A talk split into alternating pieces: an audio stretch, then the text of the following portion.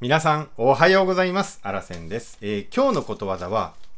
石に口すすぎ、流れに枕す。というね、このことわざを皆さんにお伝えしていきたいと思います。えー今日もですね、はじめにことわざの意味で、あらせんからのコメント、そして最後にね、使い方を紹介して終わりたいと思います。えーこの番組はあなたにことわざを毎朝一つ紹介する番組になっております。まあ、聞いていただきましてね、ことわざを一つ覚えていただけると人生が豊かになりますので、えーぜひとも、えー登録ボタンよろしくお願いいたします。えーそれでは、石に口すすぎ、流れに枕すの意味をお伝えします。負け惜しみが強いこと、自分が間違っていても、無理に理屈をつけて正当化しようとすること、漱石陳流とも言う。まあ、これがね、えー意味になります。では、あらせんからのコメントです。えーこのですね、石に口すすぎ、流れに枕すっていうのはね、古事成語に分類される言葉になります。で、古事成語って何かというと、昔の話がね、元になってできた言葉になります。えそれでは今からね、その元になったお話をね、紹介したいと思います。昔の中国の話になります。えーという国の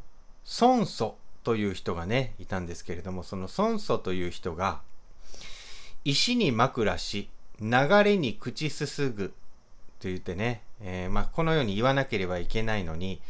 まあ、ちょっと意味はね、人だそう離れたところで気ままに暮らすという意味が、まあ、石に枕し、流れに口すすぐっていうね、えー言葉なんですけど、と言わなければならない、いけないのに、うっかり石に口すすぎ、流れに枕すと反対に言ってしまったんですね。はい。まあ、正しくはね、こう石を枕にしてね、川の流れで口をすすぐっていうことなんですけれども、間違って、石で口をすすぎ、川の流れを枕にするというふうにね、言ってしまったんです。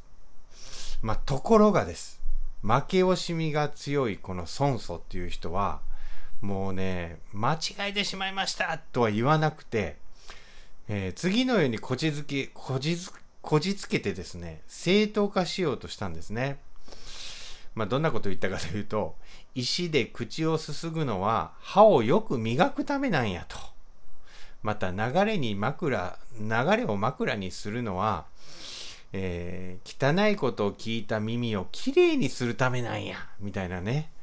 言ったんですね。まさにこじつけて逃れようとしたんですよね。うん。まあね、石で口をすすぐって痛いですよね。うん川の流れを枕にするなんて、まあ無理な話なんです。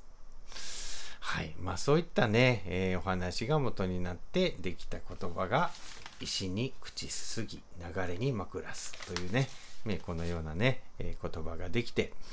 えー負け惜しみが強いこととかね、まあ、自分がま間違っていても無理に理屈をつけて正当化しようとすることという意味でね、えーこの言葉がずっと使われてきました。実はですね、この負け惜しみがなお、おもろいなっていうふうに思った人が実はいまして、それがですね、あの夏目漱石さんなんです。はい。我が輩は猫であるとか、坊ちゃんなどのね、もうたくさんのこの素晴らしい小説を書いた明治時代のね、大作家でございます。でね、この負け惜しみが面白いなーって思った漱石は、まあギャグみたいにしてね、負け惜しみ男とかね、こじつけ男とね、自分を茶化してペンネームを漱石としたそうなんです。はい。なんと漱石はこの石に口すすぎ流れに枕すという古事成語から取ったんですね。もうすごい話やなと思ってちょっとワクワクしてしまいました。はい。ということで、アラセンからのコメントは以上でございます。えー最後に使い方をね、えー紹介して終わりたいと思います。9! ゆうすけゆうすけくん、どないしたん？いやー、さっきの彼の主張聞いてた？もう彼の無理な主張はまさに石に口すすぎ、流れに枕すという感じやわ。ちゃんちゃんみたいなこんな感じでね、使っていただけたらどうかなと思って提案させていただきました。今日も最後までね、聞いていただきましてありがとうございます。素敵な一日にね、してまいりましょう。いってらっしゃい。目の前のあの人の